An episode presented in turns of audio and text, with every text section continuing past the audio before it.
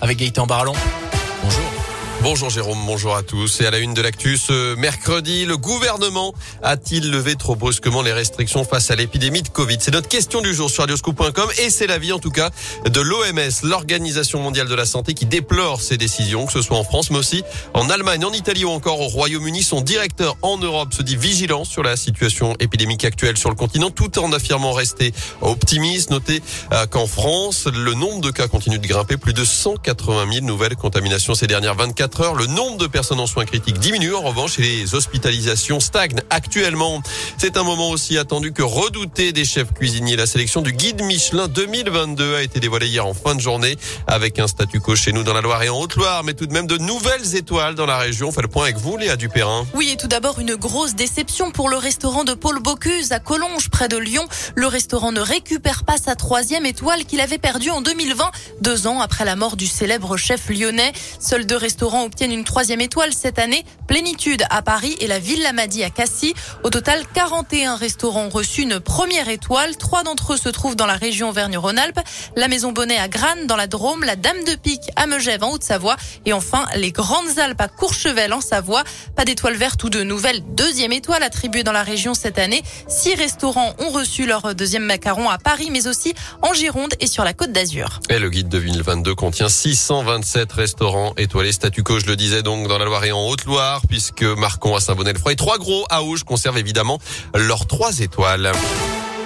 Dans l'actu également, elle est condamnée pour avoir détourné 400 000 euros. L'ex-comptable de Paro, la société d'eau minérale de Saint-Romain-le-Puy, est copayère de 3 ans de prison, dont 6 mois ferme.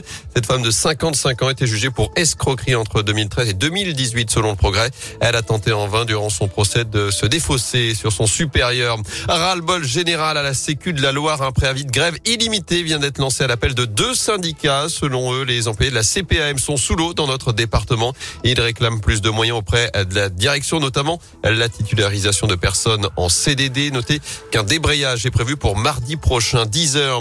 Autre mobilisation chez nous, celle des agents d'entretien du HPL. Ils se sont mis en grève hier. C'est la troisième fois en quelques mois que ces salariés de Samsic se mobilisent pour réclamer une amélioration de leurs conditions de travail et un arrêt immédiat, selon eux, des pressions exercées par leur hiérarchie. Dans la région, la raffinerie de Faisin à l'arrêt pendant deux mois total mène à partir d'aujourd'hui une grande opération de maintenance sur ses installations de pétrochimie sur le site entre Lyon et saint Une obligation réglementaire chantier, à 63 millions d'euros.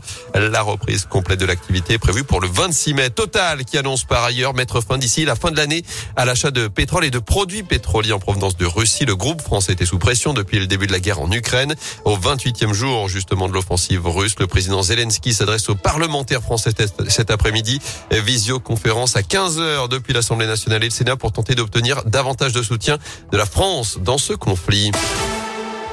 On passe au sport avec du foot et ce gros coup dur à prévoir pour les Verts. On en parlait en début de semaine. La grave blessure de Falaï Sako, le défenseur malien de la SS, arrivé cet hiver et est sorti rapidement vendredi dernier lors du match face à 3. Et d'après RMC Sport, sa saison serait d'ores et déjà terminée. Les ligaments du genou seraient bel et bien touchés. Les dirigeants stéphanois attendent désormais un avis médical dans les prochains jours pour se prononcer sur la durée exacte de son indisponibilité. Les Verts qui rejoueront seulement dans 10 jours en Ligue 1, ce sera face à Marseille dans le Chaudron samedi 2 avril. Le Chaudron qui continue de se remplir. Plusieurs tribunes sont déjà pleines cette affiche. Avant cela, l'équipe de France, elle affrontera la Côte d'Ivoire après le en match amical.